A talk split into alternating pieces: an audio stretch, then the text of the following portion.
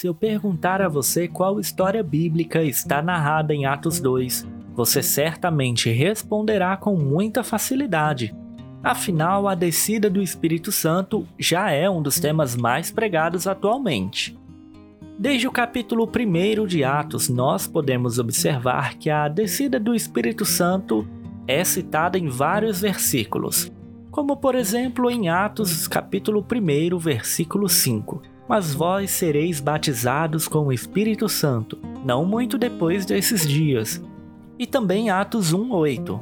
Mas vós recebereis a virtude do Espírito Santo que há de vir sobre vós, e ser-me-eis testemunhas tanto em Jerusalém, como em toda a Judéia, Samaria e até os confins da terra.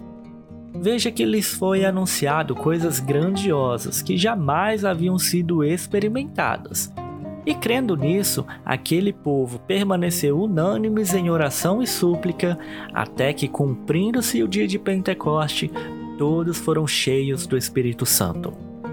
Após o grande impacto de Pentecostes em Jerusalém, Lucas, o escritor, descreve os efeitos da presença do Espírito Santo na igreja primitiva. Mas há uma pergunta que não quer calar. Como uma comunidade tão misturada do ponto de vista da cultura, idioma e etnia pôde viver em comunhão e se tornar uma igreja relevante até os dias de hoje. A primeira característica desta igreja, da igreja cheia do Espírito Santo, é a perseverança no ensino. A partir do versículo 42, vamos observar que aquele povo vivia sobre a orientação e ensino dos apóstolos eles aprendiam a respeito do Evangelho da Verdade, que em essência é Jesus. Nos tempos atuais, não temos mais como sermos ensinados presencialmente, seja pelos apóstolos ou pelo próprio Jesus. Digamos que estamos em uma excelente plataforma EAD.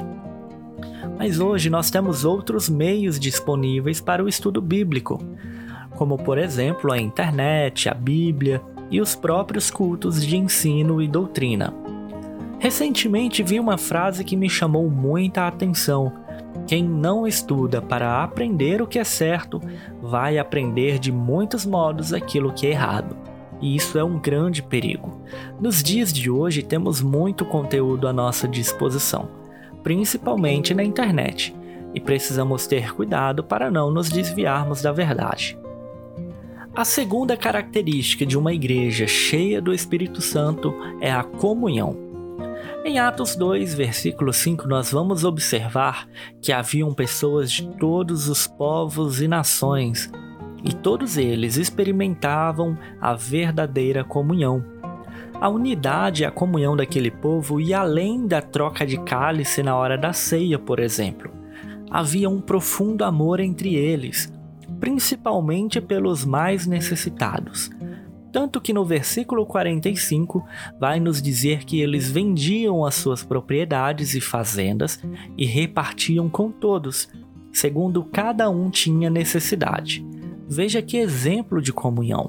E devemos observar ainda que esta unidade não ocorria somente no templo, os versículos 46 em diante vai nos mostrar que eles perseveravam unânimes todos os dias, no templo, em casa, no partir do pão, e comiam juntos com alegria e singeleza de coração.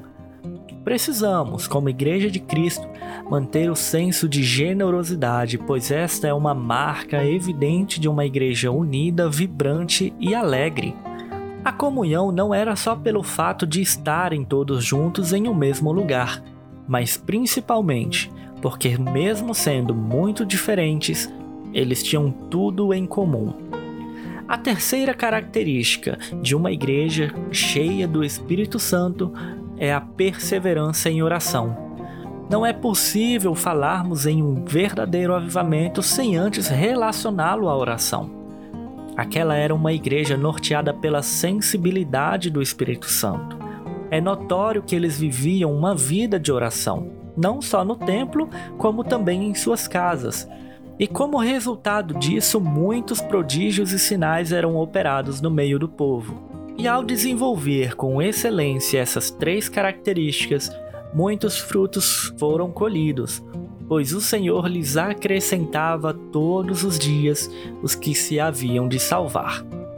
Em poucas palavras, a nossa oração hoje é para que Deus, o Eterno, nos faça ser sempre uma igreja relevante, que insiste em viver firme nas Escrituras, na comunhão, no partir do pão e principalmente nas orações.